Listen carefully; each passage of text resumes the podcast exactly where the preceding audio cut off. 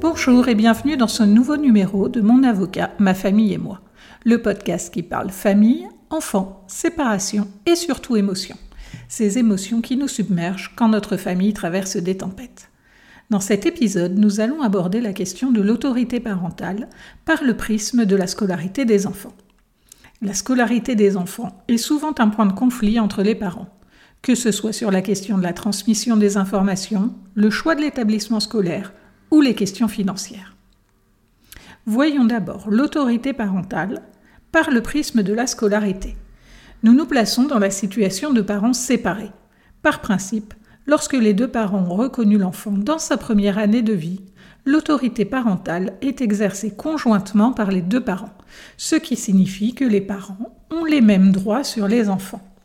On parle de coparentalité, ce qui signifie que toute décision prise pour un enfant suppose l'accord de l'autre parent.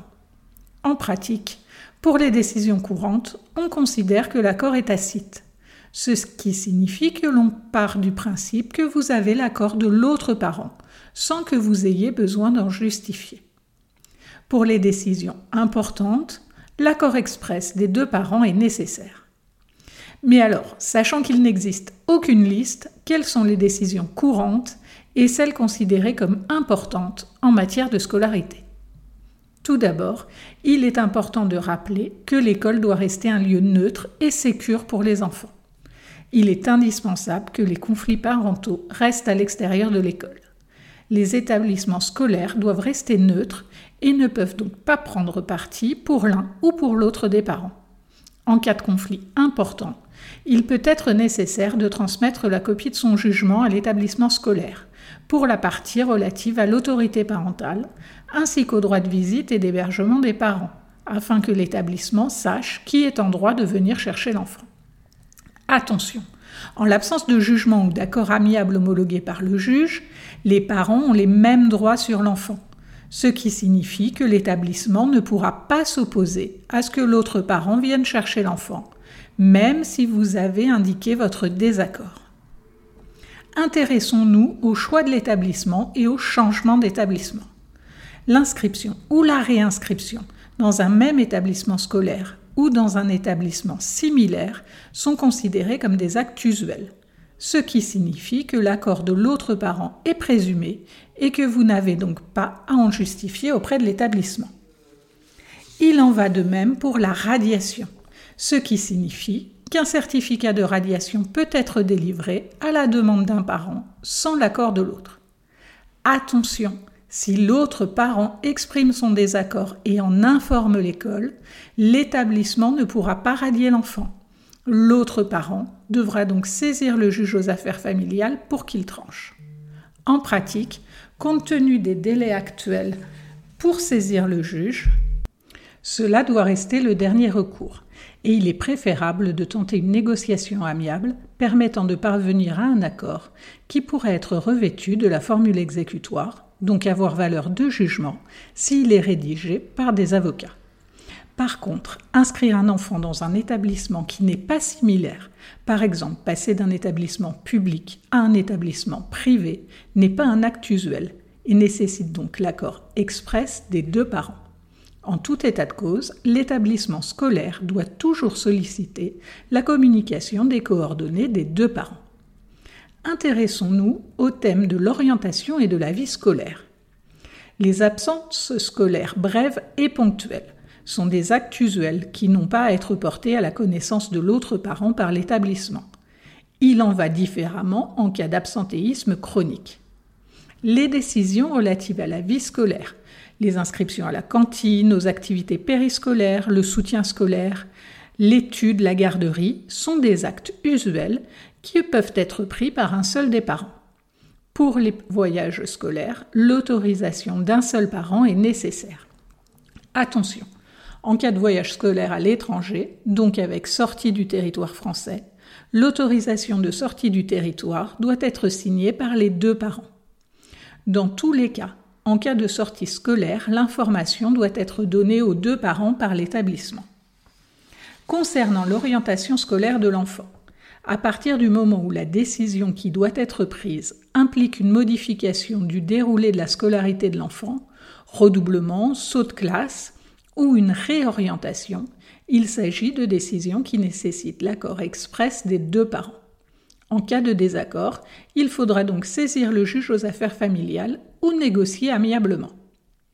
Les bulletins scolaires doivent obligatoirement être adressés aux deux parents titulaires de l'autorité parentale, ce qui signifie qu'en cas d'autorité parentale exercée par un seul des parents, par décision judiciaire, le parent qui n'est pas titulaire de l'autorité parentale ne peut pas exiger auprès de l'établissement scolaire que les bulletins lui soient communiqués.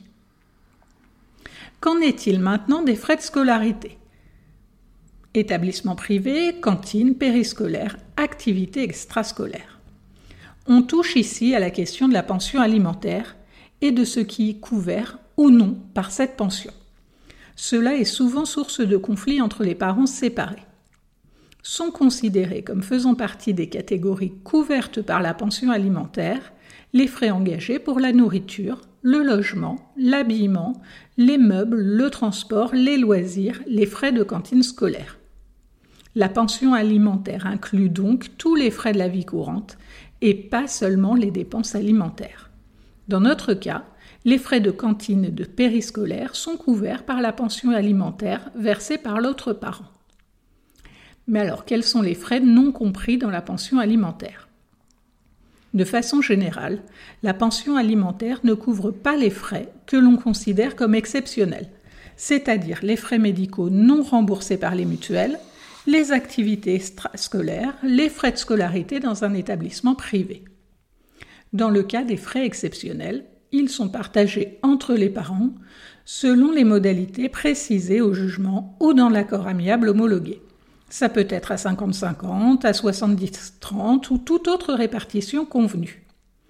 Attention, le partage des frais exceptionnels ne peut être exigé que si vous avez obtenu l'accord préalable de l'autre parent, avant l'engagement de la dépense. En cas de conflit, il est donc important d'obtenir l'accord écrit de l'autre parent par exemple par email ou SMS, afin d'éviter toute discussion. Si vous n'obtenez pas l'accord de l'autre parent, vous ne pourrez pas exiger qu'il participe aux frais, qui resteront donc à votre charge exclusive. En cas de difficulté récurrente, d'un parent qui refuserait systématiquement de donner son accord, il est possible de solliciter auprès du juge que les frais exceptionnels soient inclus dans la pension alimentaire. Dans ce cas, il décidera donc d'une pension alimentaire plus importante pour couvrir les frais exceptionnels. Mais alors, qu'en est-il de la prime de rentrée scolaire? L'allocation de rentrée scolaire est versée à celui qui a la garde des enfants. En cas de résidence principale fixée chez l'un des parents, il n'y a donc pas de difficulté. Les problèmes apparaissent en cas de résidence alternée car l'allocation de rentrée scolaire est versée à un seul des deux parents. Elle ne peut pas être partagée. Cette allocation devra être partagée entre les deux parents s'ils participent tous les deux à l'achat des fournitures scolaires. La CAF précise qu'il s'agit d'un engagement moral de reverser à l'autre parent. Si l'un des parents, le plus souvent celui qui reçoit l'allocation, se charge seul d'acheter les fournitures scolaires, il n'a pas à reverser à l'autre parent la moitié de l'allocation de rentrée. Mais il devra la déduire des sommes qu'il sollicitera auprès de l'autre parent pour le partage des frais. Voilà, j'espère que cet épisode vous a permis de comprendre comment articuler les questions d'autorité parentale et de scolarité. Si cet épisode vous a plu, n'hésitez pas à en parler autour de vous et à me mettre une très bonne note sur les plateformes d'écoute afin que d'autres personnes puissent découvrir ce podcast.